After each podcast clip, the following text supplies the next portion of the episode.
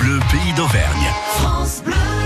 Parole de Môme, c'est un joli rendez-vous que l'on vous propose, notamment pendant ces, ces, vacances, bien entendu, avec euh, les enfants qui sont à l'école de Charmeil, euh, du côté du côté de, l'Allier. Alors, on prend justement cette école et euh, on va venir sur cette notion de printemps. Le printemps est là depuis le 20 mars dernier et c'est un sujet qui a inspiré les enfants. La saison en elle-même, euh, ils ont même voulu en savoir un petit peu plus sur l'emploi du temps des animaux au printemps. D'ailleurs, cette question est essentielle. Pourquoi les animaux font-ils des bébés au printemps? Parce qu'il fait chaud. Vu qu'en hiver ils hibernent, qu'en automne, bah, je crois qu'ils font leur, euh, leur hibernation et qu'en été, bah, je sais pas, ils sont occupés.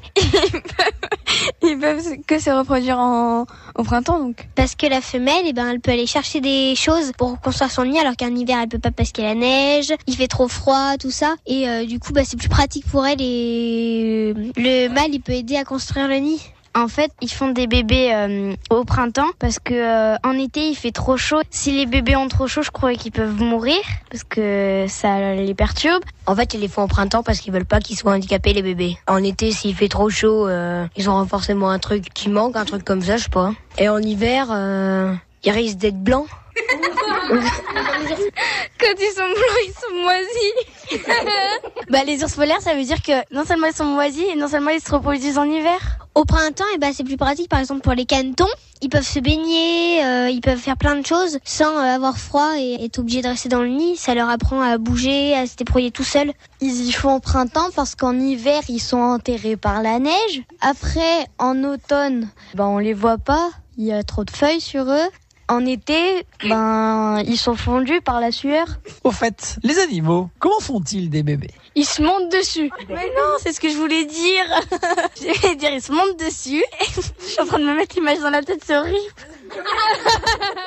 il faut une femelle et un mâle. Ils collent les deux sexes et après, et, après, et après, le bébé il se forme dans le ventre de la femelle et ça sort par le sexe de la femelle. Alors en fait, euh, la femelle elle s'allonge et le mâle et la femelle rentrent leur langue dans la bouche et après ils collent le sexe et comme ça le bébé il vient plus vite.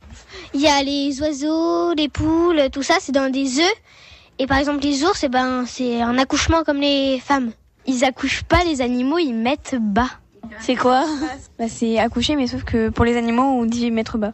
Quand ils font les bébés, les oiseaux, ça sort par la bouche. Tandis que les ours et tous les mammifères comme ça, ça sort par les fesses. Je suis pas sûre que les oiseaux, ça sort pas par la bouche, mais ça sort par les fesses justement.